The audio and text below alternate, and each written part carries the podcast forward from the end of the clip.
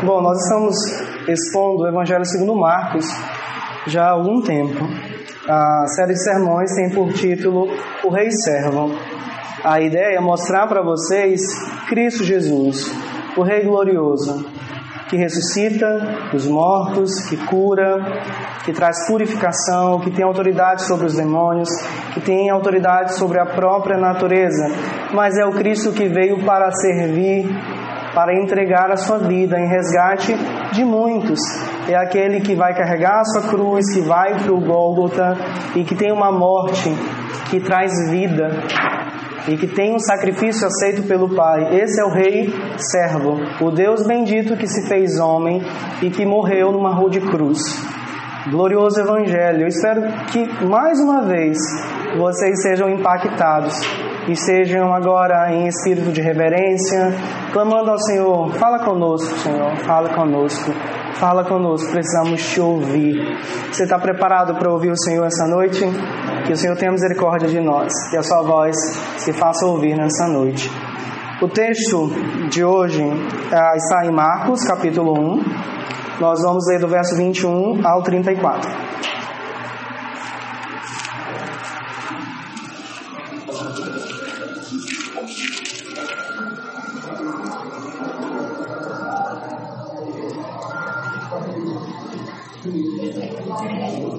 Marcos, capítulo 1,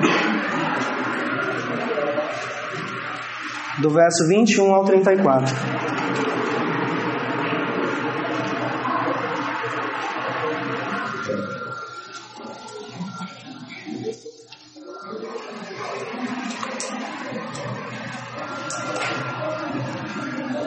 Marcos, capítulo 1, do verso 21 ao 34.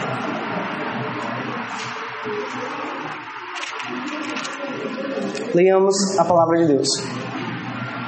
Depois entraram em Cafarnaum e logo no sábado foi ele ensinar na sinagoga.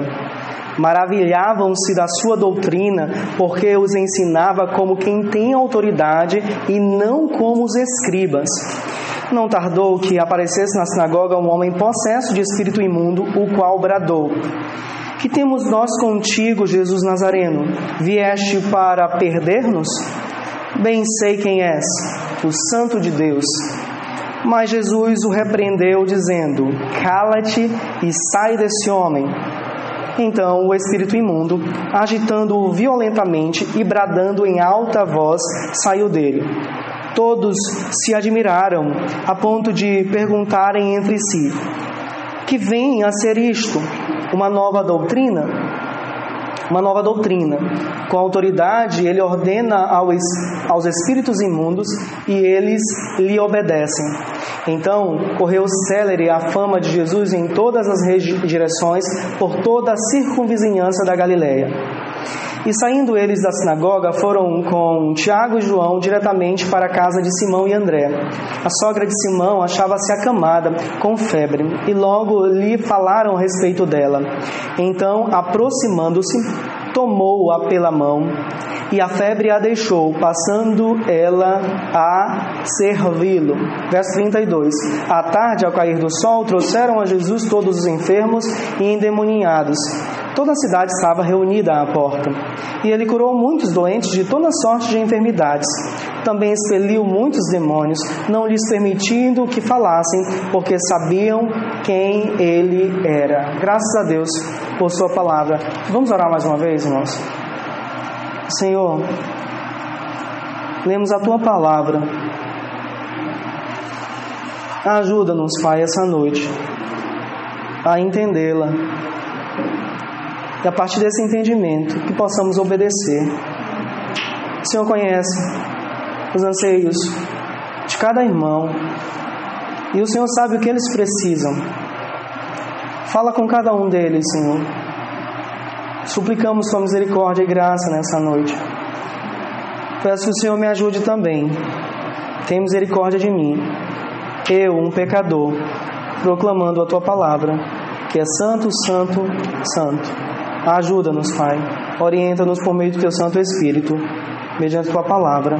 Oramos assim em nome de Jesus Cristo. Amém, amém e amém.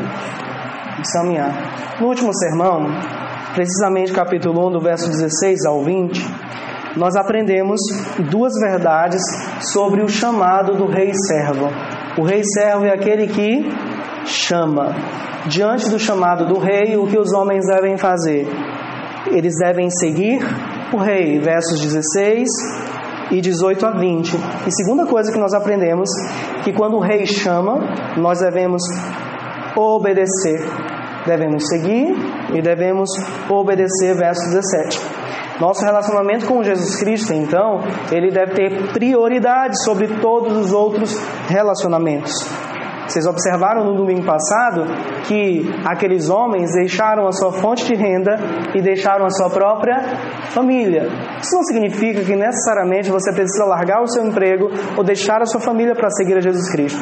O texto quer mostrar que o nosso relacionamento com Cristo deve estar acima de qualquer outra coisa, entende? É a partir desse relacionamento que eu trabalho, é a partir desse relacionamento que eu desenvolvo as minhas relações dentro da família. Então, o discipulado cristão tem um custo e tem um propósito. Nós devemos seguir o Mestre e devemos anunciar a mensagem desse Mestre entre os homens. Hoje nós iniciaremos a exposições em algumas cenas desse evangelho que vai mostrar uma coisa importantíssima sobre o rei servo. Ele tem autoridade.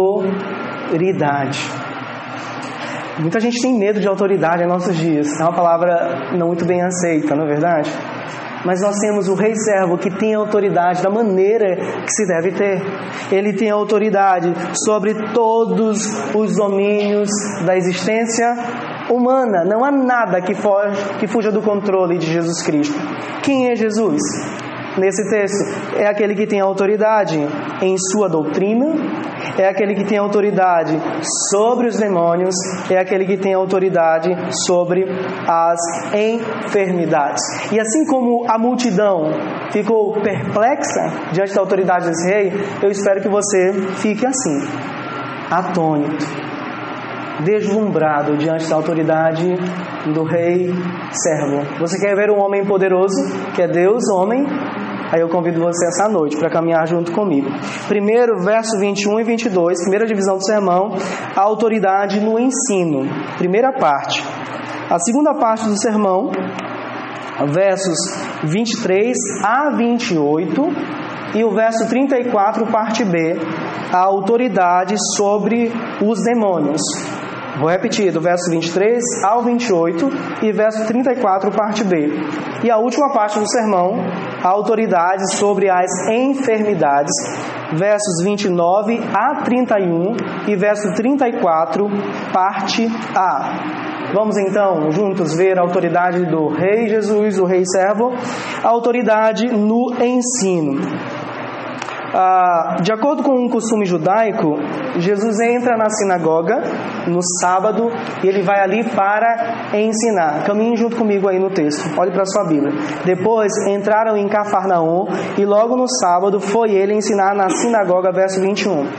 A sinagoga, irmãos, era o centro religioso dos judeus.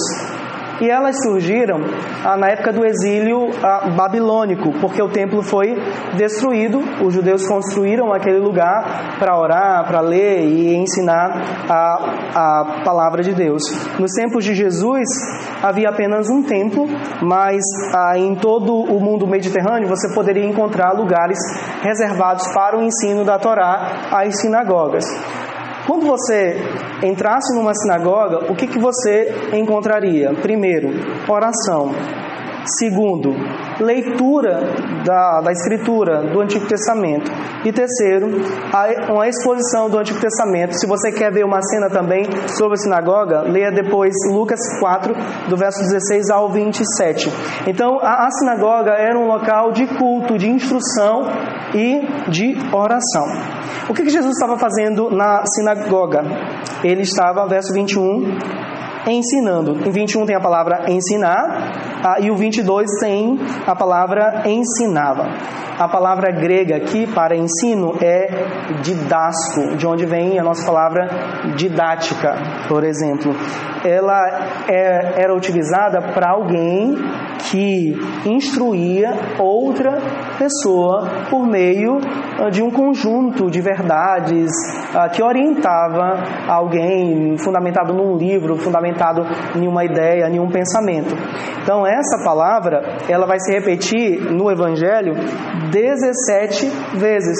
Jesus enfatizava o ensino. O ensino, ó, o rei, que é o próprio evangelho, ele amava ensinar o evangelho.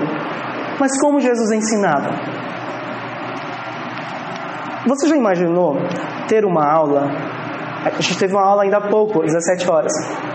Você já imaginou ter uma aula no próximo domingo, às 17 horas, com uh, o John Piper, o Carson, Imagina, o Augusto Nicodemos, eu digo surpresa, gente, aqui. Olha Augusto entra. Imagina, o Hernandes Lopes, para quem ama o Hernandes Lopes, né? Mas você já imaginou ter uma aula de escola bíblica dominical ministrada por Jesus Cristo, pelo próprio Messias? Foi isso que aconteceu naquele sábado. Vários mestres passavam ali, mas agora era a palavra encarnada de Deus aquele que é dono de todo o conhecimento, ele estava ensinando as Escrituras. Mas como ele ensinava? Continue aí na Bíblia de vocês. Ensinava como quem tem autoridade e não como os escribas. Primeira, primeira diferença, ele não ensinava como os escribas. Pergunta: quem eram os escribas? Os escribas eram estudiosos da lei eram peritos no estudo da lei, grandes, por assim dizer, teólogos. O mais destacado entre os, ah, os escribas era chamado de rabino. Né? Eles deveriam cumprir pelo menos três deveres. Ah, primeiro, baseados na lei, eles deveriam estabelecer normas que atendessem todas as áreas da vida, Daí, desse primeiro dever, nós podemos observar no Novo Testamento uma série de regras, normas e preceitos que depois desembocaram, sabem que?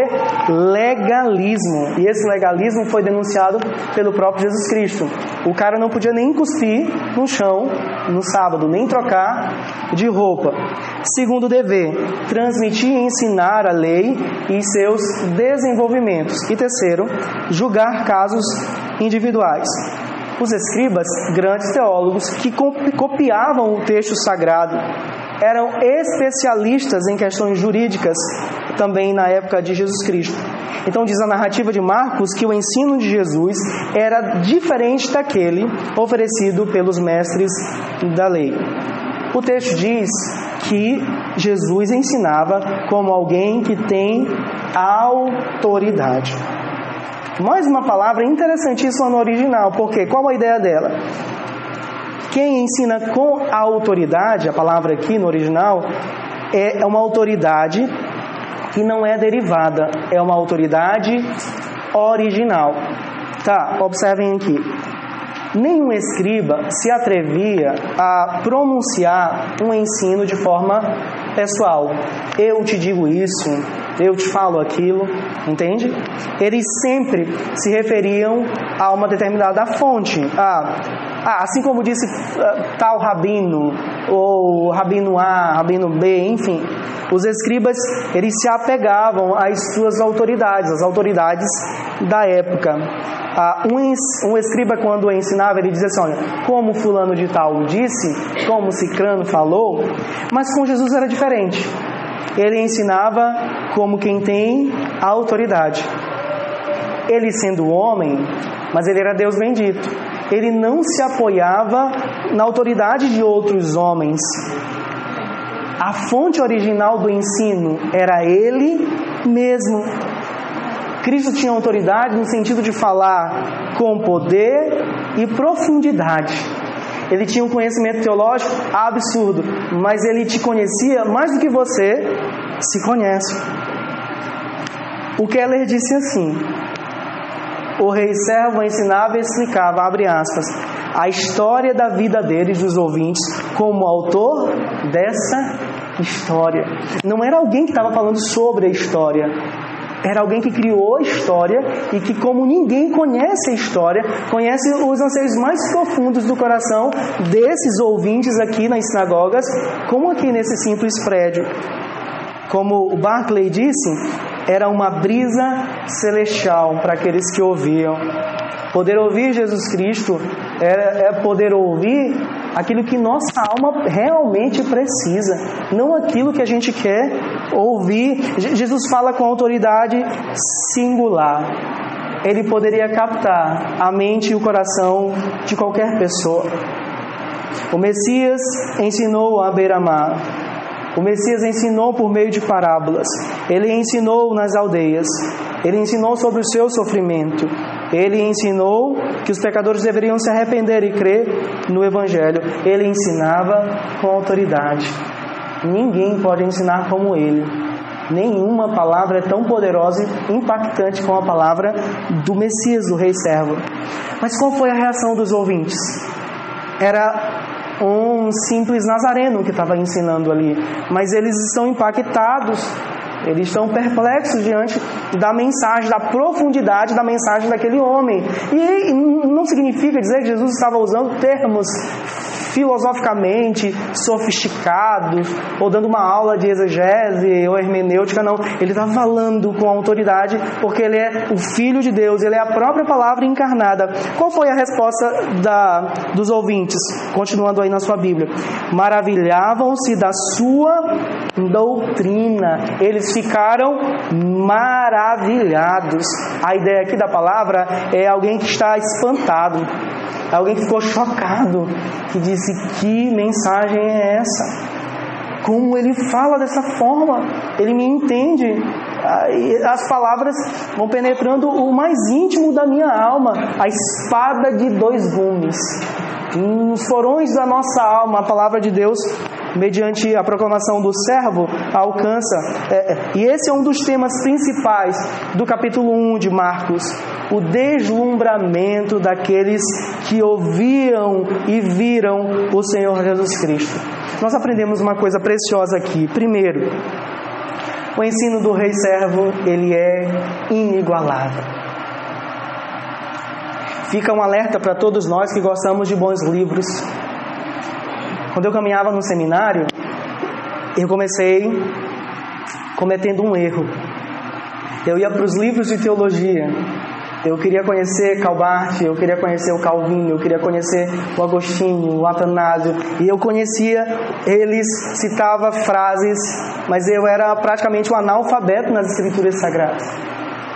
E muitas vezes a gente cai nesse erro de por conta da de toda essa atração teológica, de palavras difíceis, de elogios ah, e outras coisas mais. A gente acaba esquecendo e desvalorizando o ensino do rei servo que é inigualável. Algumas pessoas também deixam de ouvir e de valorizar os ensinos de Jesus Cristo porque não querem ouvir aquilo que precisam ouvir e correm em busca de homens que falam simplesmente aquilo que a humanidade caída quer ouvir.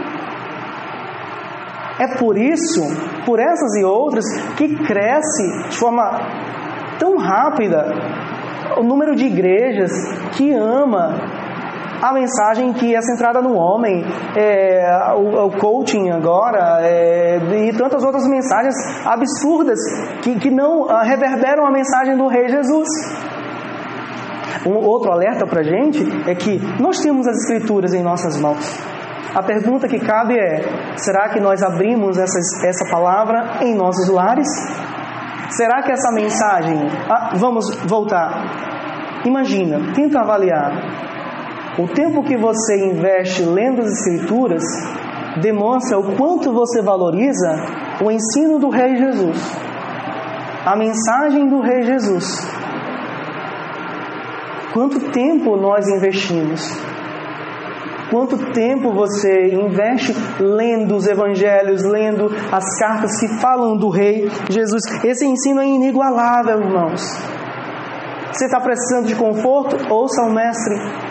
Você está precisando de paz? Ouça o mestre. Você está precisando de exortação? Ouça o mestre. Você está precisando tomar uma decisão? Ouça o mestre. Em todo tempo, ouça o mestre. Aquele que andava, a, a, a, que foi até João Batista, aquele que curou a sogra de Pedro, aquele que falava, que foi para o monte, que ensinou os seus discípulos, aquele que conversava com João, conversava com Pedro. Ele fala com você, ele fala comigo. Que dádiva gloriosa é essa? O Rei Jesus é acessível e o ensino dele é inigualável. A teologia mais profunda que você possa encontrar não se compara às palavras mais simples do Rei servo. Certa vez, Salbart estava ah, dando uma palestra e por mais que alguns critiquem o Bart, mas ele era um homem, um homem de Deus, um homem profundo.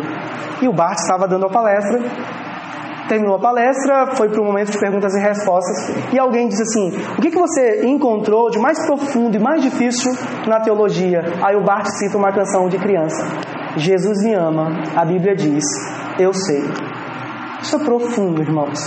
A gente não precisa é, criar complexidades na teologia, apesar de ter seus, os seus assuntos difíceis.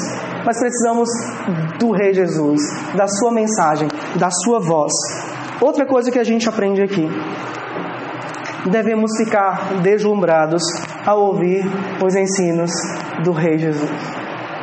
Está aí uma coisa que a gente precisa muito retornar: essa ideia de contemplação. Colocaram as igrejas reformadas em uma subcultura de gente que tem muita luz na cabeça e, como o Hernandes diz, pouco fogo no coração. De gente que sabe articular muito bem muita coisa sobre o Evangelho, mas gente que não consegue expressar isso.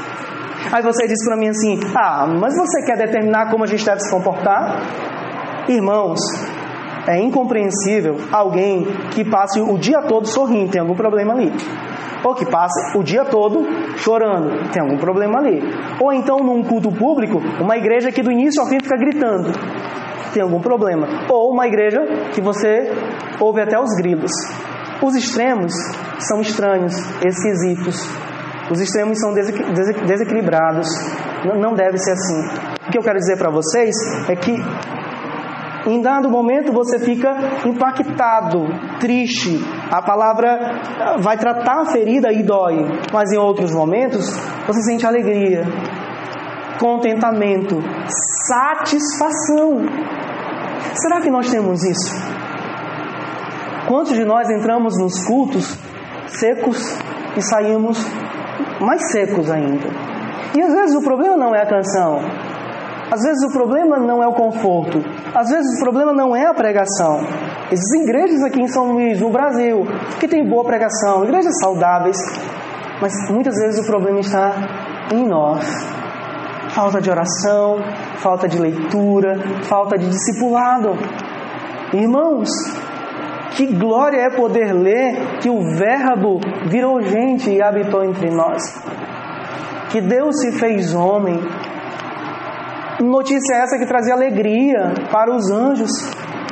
Notícia essa que fazia Paulo glorificar a Deus de uma forma que hoje seria considerado como pentecostalismo. Oh, profundidade das riquezas. Você acha como é que Paulo cantou isso? Ó oh, profundidade das riquezas. Não, não, não. Celebrai com júbilo ao Senhor todos os moradores da terra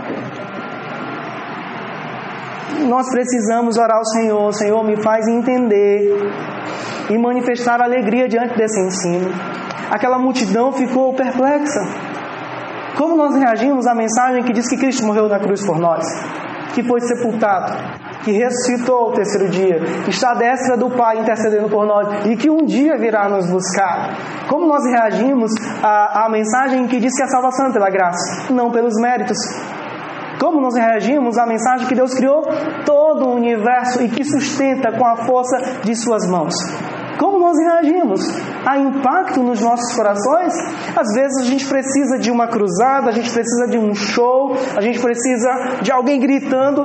E hoje, em muitos lugares, se manifesta uma alegria ou se diz glória a Deus, não pelo que se está falando, mas como se fala. Por mais que a, seja a maior heresia ou erro teológico do mundo, se o cara souber articular as palavras, colocar uma música de fundo, é bem possível que a igreja, entre aspas, pegue fogo.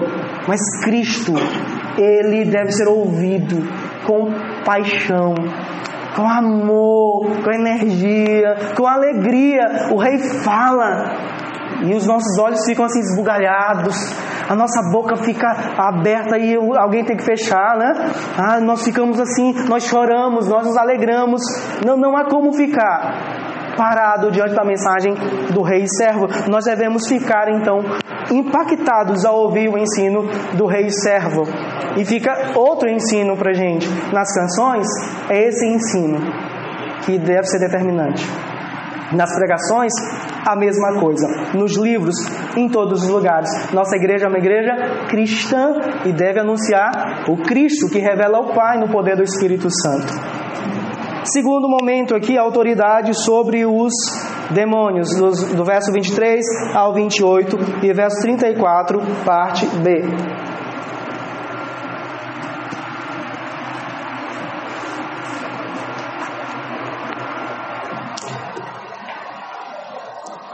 O rei servo tem autoridade inigualável em seu ensino. Ninguém então conhece tão profundamente a alma do homem como ele. Ninguém sabe melhor do que Cristo as necessidades do mais vil pecador. Ele conhece você, ele me conhece. Ele é o Messias, ele é Deus entre os homens, ele é Deus homem. Mas a sua autoridade se mostra agora sobre os poderes demoníacos o império das trevas se levanta contra o Filho de Deus. Quando ele pisa no nosso chão, o inferno fica desconfortável. Eles sabem que o Santo de Deus está entre os homens pecadores. Ele tem autoridade sobre os demônios. Enquanto Jesus ensinava, você observou aí na narrativa, um homem possuído por um espírito imundo adentra. Espíritos imundos aqui são anjos caídos seria uma espécie de exército de Satanás, exército demoníaco. Esses demônios sabem quem Jesus Cristo é. Tiago, no capítulo 2, verso 19, ele escreve: Os demônios creem e tremem.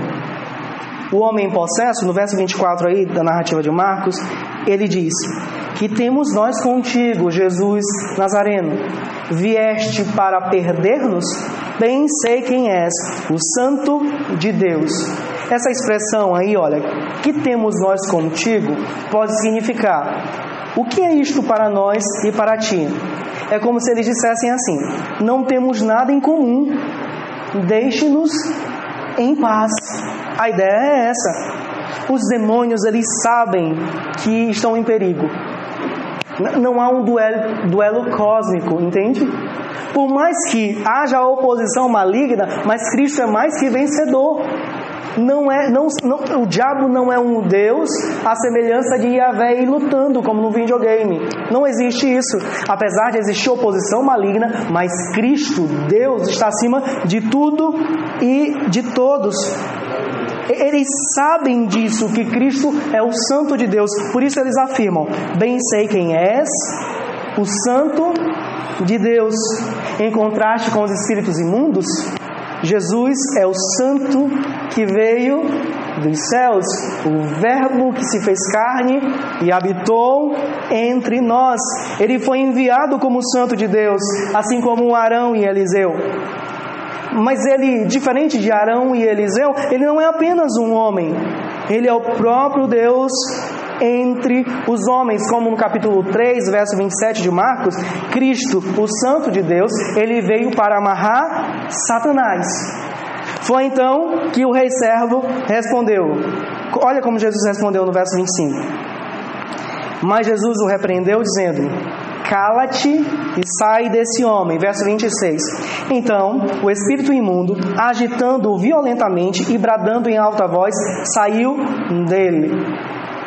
Nessa época, e é muito interessante, parece com o nosso tempo, muitos rituais de exorcismo eram praticados ali.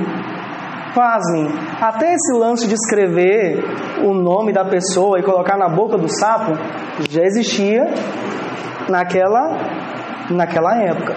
E os exorcismos, eles geralmente eram bem demorados eram cheios de fórmulas, sabe? De, de, de sentenças, ah, de elementos. Mas olha a autoridade do rei servo. Cálice, sai dele. A palavra do rei é poderosa. Não, não, há, não há macumba aqui, não há, não há uma sentença mística. Ele tem autoridade, ele vence as forças malignas com a força da sua palavra. E os demônios não têm como reagir. Percebem isso? As forças satânicas não têm reação alguma diante da autoridade do rei servo. Eles ouvem a voz que criou os céus e a terra. Eles ouvem a voz que domina o universo. Eles ouvem a voz daquele que governou os reinos, que governou os reis, que governou todas as nações em todos os tempos. Ele que não tem princípio de existência, ele que tem, não tem limite em seu poder, ele que é absolutamente santo. É essa essa voz que os demônios ouvem instantaneamente. Essa ênfase de Marcos. Ele quer dizer que existe poder e poder instantâneo na voz do Mestre. As forças malignas são derrotadas e aquele homem é liberto. E observem mais uma vez qual a reação da multidão. Verso 27. Todos se admiraram a ponto de perguntarem entre si: que vem a ser isto, uma nova doutrina. Com autoridade ele ordena aos espíritos imundos e eles lhe obedecem. Algo diferente está acontecendo. Ele não é simplesmente um homem.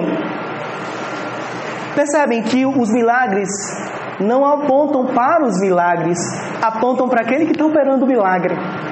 Percebem isso? São sinais apontam para além deles, apontam para o rei servo. É como um, uma chuva inesperada. É como um, aquela notícia: você vai ser pai. É como a, aquela sensação de você entrar na sua casa que você tanto sonhou. É algo inesperado. Você já foi pego de surpresa? E eu falo aqui de coisa boa. Vamos falar de coisa boa. Pego de surpresa que você fica você diz: como pode ter acontecido isso? Ou quando você vê em alguém uma habilidade excepcional, você fica, nossa, como ele joga assim, como ele toca.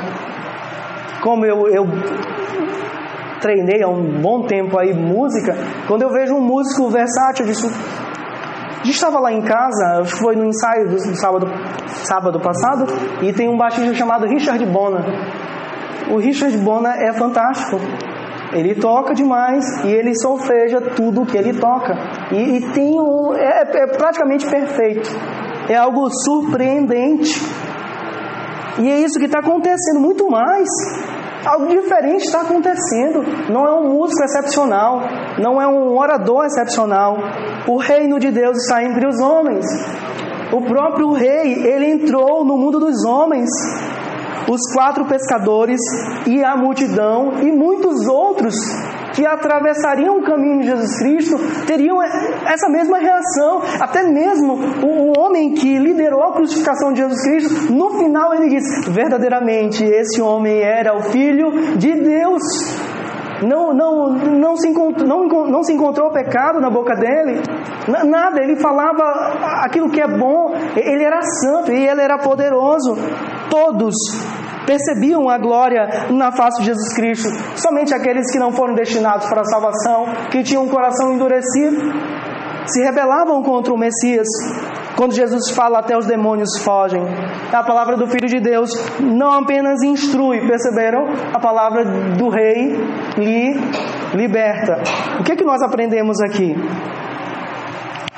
Primeiro, quando o Evangelho é ensinado, as forças malignas se levantam. Irmãos, sempre o inferno, até o dia da glorificação, fará a oposição à mensagem do Evangelho. Às vezes é um, uh, com todo respeito, às vezes é um, um vizinho que persegue, às vezes é uma autoridade que persegue, Às vezes são pessoas de dentro da própria comunidade que perseguem.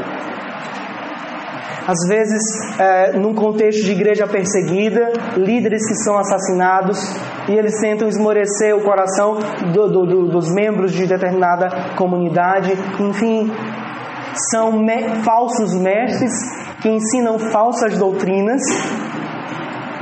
Mas sempre, irmãos, sempre até o dia da glorificação, a mensagem genuína do Evangelho genuíno será atacada de várias maneiras.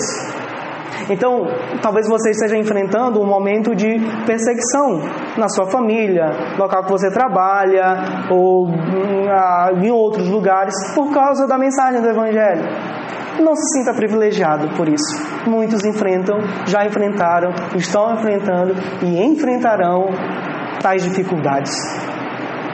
Ah, devemos pedir a Deus esse espírito alegre dos apóstolos que diante das perseguições, e isso é tão absurdo para mim, em Atos, eles são chicoteados, são ameaçados e eles saem de lá alegres e diziam entre si: Que bom que o Senhor me achou digno de sofrer pelo seu nome. Agora, uma mensagem que se diz evangélica e que fica sempre nesse marasmo, tranquilo, que anda de mãos dadas com a sociedade caída, não é uma mensagem genuína. É como alguém disse, a falsa caridade da mente. Você não ataca ninguém, você não confronta ninguém. E o ataque aqui é no sentido de dizer existe uma verdade absoluta, que é o Evangelho. Você percebe libertinos, você percebe heredes, você percebe até falsos pastores se dizendo pastores. Por perto da nossa igreja veio um dos maiores desviadores da sã doutrina. Não sei se existe essa palavra, mas alguém que desvia homens e mulheres da sã doutrina. a nossa igreja precisa se preparar. Não porque é a melhor entre as melhores, longe disso, mas porque isso é comum aos homens e igrejas que querem ser fiéis ao Evangelho. As forças satânicas odeiam o Evangelho e vão se levantar de várias maneiras para atacar a verdadeira mensagem. Isso aconteceu no tempo de Jesus Cristo. Isso aconteceu no tempo após a ressurreição de Jesus Cristo. A história da igreja. É, você vai encontrar vários personagens que morreram que foram cruelmente assassinados, famílias, crianças, por causa do Evangelho. Outra verdade que a gente aprende aqui. Jesus não veio à Terra para liderar uma caravana dos milagres, um show da fé. Entende? Os milagres apontavam para ele, mas ele não veio para fazer um show aquilo cumpria as promessas do Antigo Testamento. Quando o Rei de Deus pisasse na terra, o reino dele se manifestaria de uma maneira singular. Os cegos conseguem ver novamente, voltar a ver. O mudo consegue falar agora, o leproso é purificado, o aleijado consegue andar agora, mas tudo apontava para ele. Quem é esse que até o mar e o vento lhes obedece? Quem é? É ele, irmãos. O centro do cristianismo é Jesus Cristo. Como pode a gente fechar a igreja, a trazer pessoas e começar a, a, curar, a expulsar demônios? Ah, você não acredita que existe a expulsão de demônios? Eu acredito. Mas o centro do culto não é expulsão de demônios. Isso é sensacionalismo, mercantilizar a fé, é vender o evangelho como um produto. Nós falamos dos milagres, mas não colocamos a visão de vocês fixada no milagre. Vocês devem olhar para além do milagre. É a coroa do rei que brilha, é a cruz do rei que deve ser destacada, é a voz gloriosa, é o poder inigualável do rei que deve ser destacado, cantado, anunciado entre nós, irmãos. Ah, você não acredita? Nós oramos. Nós anunciamos o evangelho e oramos por aquelas pessoas que estão enfermas, por aquelas pessoas que estão possessas, existe, não de cristão, mas existe possessão demoníaca sim. O que a gente deve fazer? Suplicar a misericórdia de Deus, para que no nome de Jesus Cristo a mulher, o homem, a criança seja liberta disso. Mas Jesus não veio para liderar uma caravana de milagres. Ele veio para anunciar e manifestar o reino de Deus entre os homens. Outra coisa que nós aprendemos aqui. A autoridade de Cristo sobre os demônios demonstrava que ele era verdadeiramente o Messias prometido. Ninguém tinha autoridade como o Senhor da glória. Ninguém. O inferno cai diante da autoridade de Jesus Cristo. Ele venceu Satanás no deserto. E ele vence todo o exército de Satanás. Aquela ideia de que quando Cristo morreu, o inferno se alegra, não, não existe. O inferno sabia que na morte de Cristo estava sendo decretado a derrota deles.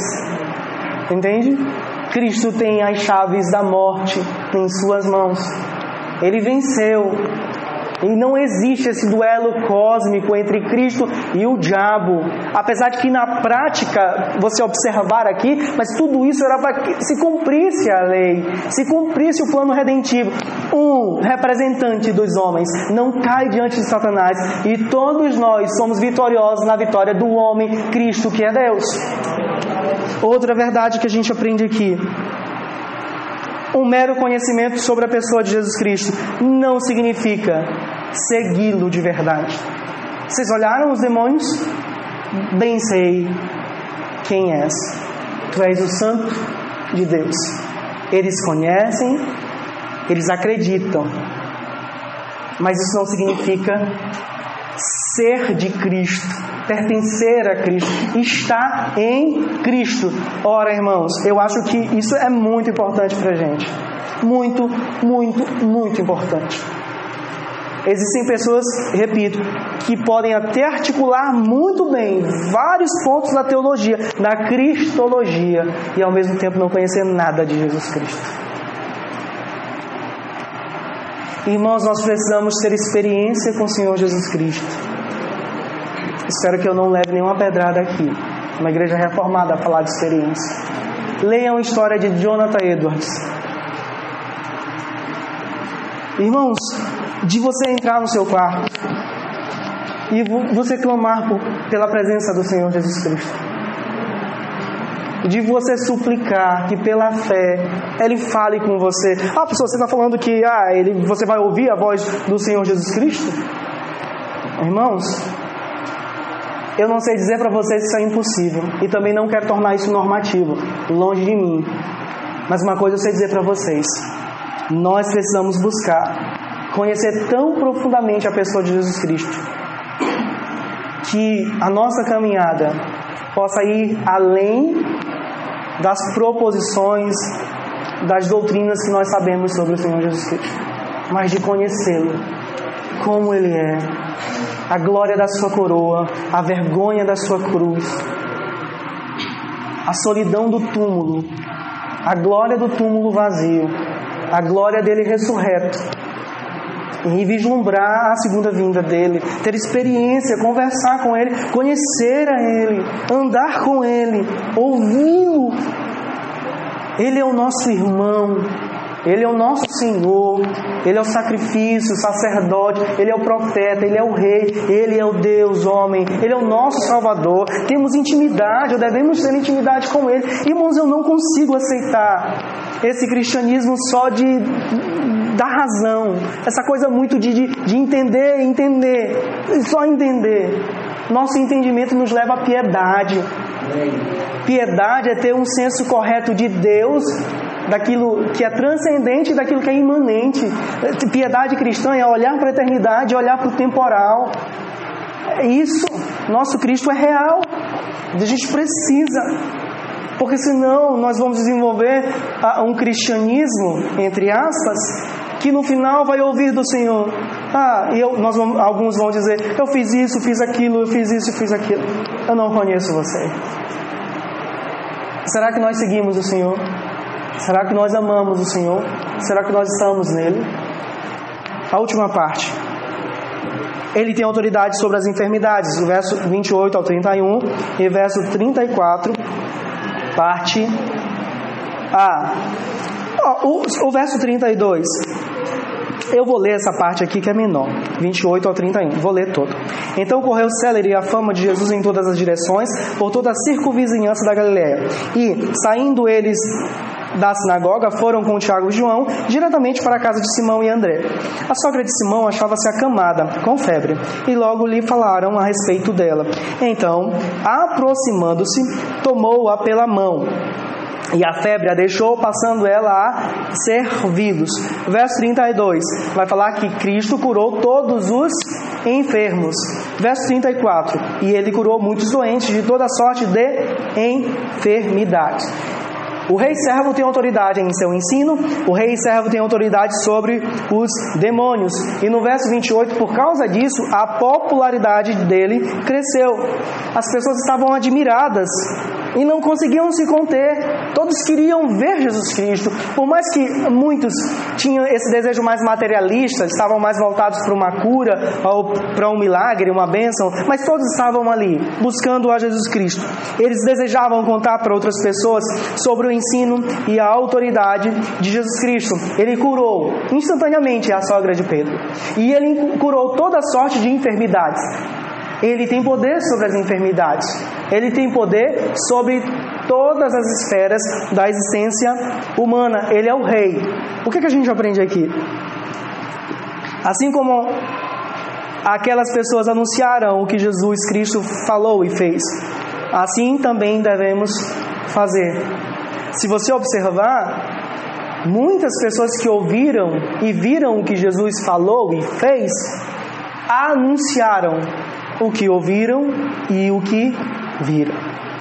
O texto diz, no verso 29, que depois que saíram da sinagoga, Jesus, Tiago, João foram até a casa de Simão e André, verso 29. Provavelmente essa residência ficava ali em Cafarnaum. Eles saíram da sinagoga, foram rapidinho fazer alguma coisa na casa da, dos seus discípulos, dos discípulos de Cristo.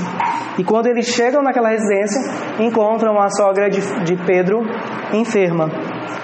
Diz o verso 30 que ela estava com febre. Em, outras, em outros evangelhos, vai dizer que, ele, que ela estava com febre altíssima. Era uma febre tão forte que estava deixando a, aquela senhora acamada. Em seguida, Jesus demonstra sua autoridade em relação à enfermidade e no verso 31, olha só: Então aproximando-se, tomou-a pela mão e a febre a deixou, passando ela a servi-los. Então Jesus, o rei servo, tem autoridade sobre os demônios, os demônios são derrotados, ele tem autoridade no seu ensino e ele apenas com um toque, ele cura a mulher enferma. Ao toque do rei servo, imediatamente a febre deixou o corpo daquela daquela mulher Diante dessa mensagem, dessa verdade tão gloriosa, muitas pessoas anunciaram esses feitos. O que Jesus falou e o que Jesus fez. Nós precisamos refletir sobre o que temos feito com as verdades benditas, ditas e feitas pelo Senhor Jesus Cristo. Devemos anunciar. Eu, eu gosto de falar muito com os garotos que militam aí nas universidades, porque é um campo de batalha terrível. Eu sei que muitos cristãos, muitos evangélicos sofrem com, ouvem tantas vozes, mas é ali que o Cristo deve ser anunciado. A resposta das pessoas não está fundamentada no seu discurso. Anuncie o Evangelho, anuncie Jesus Cristo, por mais que as pessoas se mostrem céticas, ah, eu não acredito em ressurreição, eu não acredito em cura, eu não acredito nisso e naquilo, confie no texto bíblico, confie no relato das Escrituras, peça que o Espírito Santo convença as pessoas e anuncie esse evangelho. Ah, pastor, você está dizendo que eu tenho que parar a aula e falar? Não, não, não é isso. Viva o Evangelho e anuncie o Evangelho na sua escola, em outros lugares, com os seus amigos. Precisamos fazer isso. Cristo nos chamou para sermos pescadores de homens. Talvez vocês lembram do que eu falei sobre pescar homens. A pesca humana é pegar o peixe vivo e levá-lo à morte. A pesca divina é pegar homens mortos em delitos e pecados e, no poder da obra de Jesus Cristo, trazê-los à vida, e vida em abundância, e vida eterna. Outra verdade que a gente aprende aqui: Em momentos difíceis, devemos buscar o Rei Jesus. O verso 30 diz assim: E logo deram essa notícia a Jesus. Conseguiram perceber? A sogra de Pedro estava enferma, acamada. Isso faz parte da realidade de muita gente aqui. E de muita gente que vai ouvir esse sermão. E as dificuldades que nós enfrentamos são variadas. Talvez se eu fizesse uma entrevista ali em uma das salas, eu ia ouvir várias histórias.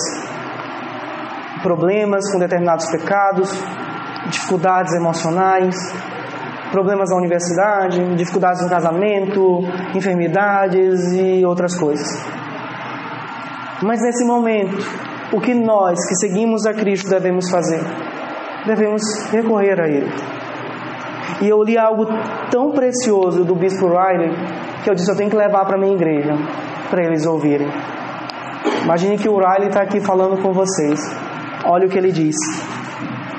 Os médicos devem ser consultados em caso de enfermidade. Os advogados devem ser ouvidos quando a propriedade ou o indivíduo precisam de defesa. A ajuda dos amigos deve ser procurada. No entanto, a primeira coisa que devemos fazer é clamar ao Senhor Jesus Cristo, rogando-lhe ajuda. Ninguém conseguirá os aliviar com tanta eficácia quanto Ele. Sua vida parece aquele solo bem, bem árido, está rachado, mas em Cristo flui rios de águas vivas. No deserto de nossa solidão, de nossas angústias, de nossas dificuldades, como os familiares do pastor Lucas estão enfrentando agora. Nesse momento, existe uma paz que vem de Cristo, que excede todo entendimento. Você se sente menosprezado por muitas pessoas? Nós temos valor em Cristo Jesus. Você acha que tem errado muito e que, ah, eu acho que não tem jeito para mim. O Evangelho é uma mensagem que transforma qualquer um. Nesse sentido, pau que nasce torto é endireitado sim. No Evangelho acontece isso. Essa mensagem é gloriosa. Nós devemos recorrer a Ele. Outra coisa, talvez você, no momento de angústia, pode até ser abandonado por, por um familiar, por aquele amigo do peito, por seu cônjuge, por seu pastor, por seus irmãos. Mas em Cristo nós temos refúgio seguro. Em todo o tempo Ele está ali. Mesmo que Ele seja pregado numa cruz como Ele foi, Ele vai dizer: Pai, perdoa-lhes porque eles não sabem o que fazem. Ele vai te exortar no momento que você precisa ser exortado. Ele vai te colocar no caminho que você deve seguir. Devemos recorrer a Ele. Só a Ele o tempo todo. Ele vai te ouvir. Ele vai responder na hora certa. Outra coisa que a gente pode aprender aqui. Jesus, ele demonstra o seu amor e misericórdia ao se aproximar de pecadores. Você percebe que quando aqueles homens falam para Jesus, ela está enferma, o que ele faz? Você consegue se imaginar como um pecador e Cristo absolutamente santo? Imagina que de repente aqui por essas portas entrasse, sei lá, um homem maltrapilho, sabe, com aroma não muito agradável, fétido, sabe, cheio de feridas, pus, está sangrando, né, o cabelo está caindo. Imagine esse cenário horrível. Esse somos esse somos nós sem Cristo, sem o Evangelho. Pior ainda. E Ele junte todas as essências, as mais cheirosas, junte as roupas mais belas, as joias mais preciosas do mundo, tudo, tudo, tudo que é mais virtuoso e mais belo no mundo. Não se compara a beleza, a glória, ao perfume de Jesus Cristo. Mas ele se aproxima desse homem podre. Ele se aproxima de pecadores. Assim como ele chamou Simão, André, João, ele chamou você. Eu, homens podres, pecadores, profissionais, miseráveis, que não sabem fazer outra coisa, que todos os dias pecam. Mas Ele é misericordioso, Ele é tão bondoso, e Ele estende as mãos para esse homem todo maltrapilho, doente. E Ele não coloca uma roupa nova apenas em cima dele, Ele purifica esse homem. Não existe mais feridas, ele não está mais sangrando, ele não está sujo. E ele está vestido agora com vestes de justiça, com vestes de santidade. É tão maravilhoso saber que Cristo é misericordioso a ponto de se aproximar dessa pecadora, de Pedro, de André e de você. Que coisa bendita! O Rei glorioso e santo se aproxima de mim de você. Talvez você que está ouvindo esse sermão ainda não é cristão ou está afastado do Evangelho. Para vocês tem graça, a misericórdia, a salvação. Cristo abraça, Cristo toma você pelas mãos. Não, não, não fique com vergonha. Não há espaço para envergonhados no reino de Deus. Há espaço para pessoas que se reconhecem como pecadoras, sujas, fracas, frágeis, inconstantes, que se desviam, que mentem. Nós, para mim e para você, essa é a noiva que Cristo veio buscar, imperfeito. E ainda aprendemos, quando andamos com Jesus, temos oportunidade de conhecer coisas maravilhosas sobre Ele. Eu falei disso no domingo passado. Esses homens que foram chamados viram mortos ressuscitarem, leprosos sendo purificados, cegos voltando a ver, a, a, a natureza obedecendo ao Mestre e outras coisas gloriosas, sermões maravilhosos. Nós que seguimos o Rei Servo temos essa dádiva, ter experiências com Ele, conhecê-lo como a Escritura nos ensina. E por fim, a resposta apropriada daquele que é tocado por Jesus é servir não há espaço para altivez, não há espaço para vanglória. Quando aquela mulher foi curada, o que, que aconteceu? Ela serviu o Mestre, serviu os outros. Uma das mais belas manifestações da salvação é que o Evangelho nos livra de nós mesmos. O Evangelho quebra as algemas do narcisismo, do egoísmo, daquele jeitinho brasileiro que dane-se você, o que importa é a minha felicidade. Ele mata a gente e nos forma um novo homem. O Evangelho não vai fazer com que você se volte para si mesmo, é sempre para o outro, é sempre para o outro. Devemos ter em maior honra o outro, servir o outro. O lugar mais alto que eu e você, salvos pela misericórdia e graça de Deus, devemos estar aos pés da cruz. A coisa mais nobre que eu e você fazemos é pegar uma toalha, colocar no ombro, pegar uma bacia com água, nos ajoelharmos e lavarmos os pés dos nossos irmãos e enxugá-los. Isso é que nós devemos fazer, irmãos. Quantos membros de igreja altivos, egoístas, egocêntricos, que porque tem um carro legal, porque tem títulos universitários, ah, porque ah, tem tal habilidade, menosprezam outros irmãos. O Evangelho é aquele que acolhe, que acolhe aqueles que estão precisando de amparo, é aquele que leva remédio para aqueles que estão doentes, que, que se voltam para a viúva, para o órfão, nós refletimos a misericórdia do Senhor Jesus Cristo, andamos entre os maltrapilhos, andamos entre os homens que precisam de misericórdia e de boas obras por parte da gente. Nunca. Quem sou eu? Um servo a quem Deus colocou a glória do Evangelho. Eu sou um vaso de barro. Todos vocês são vasos de barro. Nada mais do que isso. Todos esses grandes homens que passaram na história da, da, da humanidade, grandes homens de Deus, como nos nossos dias, são vasos de barro. Não, não somos diferentes essencialmente. São funções. Mas você é tão precioso. Você é tão valioso. Nós devemos honrar e amar os outros irmãos. E devemos servir o Senhor Jesus Cristo. Só que a cura que Cristo trouxe para a gente vai muito além tirar uma febre. A cura que Ele trouxe para a gente significa salvação. Quando Ele nos tocou, Ele nos trouxe vida eterna, paz. Não estamos mais em conflito com Deus. Ele nos libertou da escravidão do pecado, da nossa própria vontade caída. Ele nos trouxe vida eterna, santificação, justificação, redenção. Tivemos a propiciação dos nossos pecados na cruz do Calvário. Que toque maravilhoso! Que toque maravilhoso!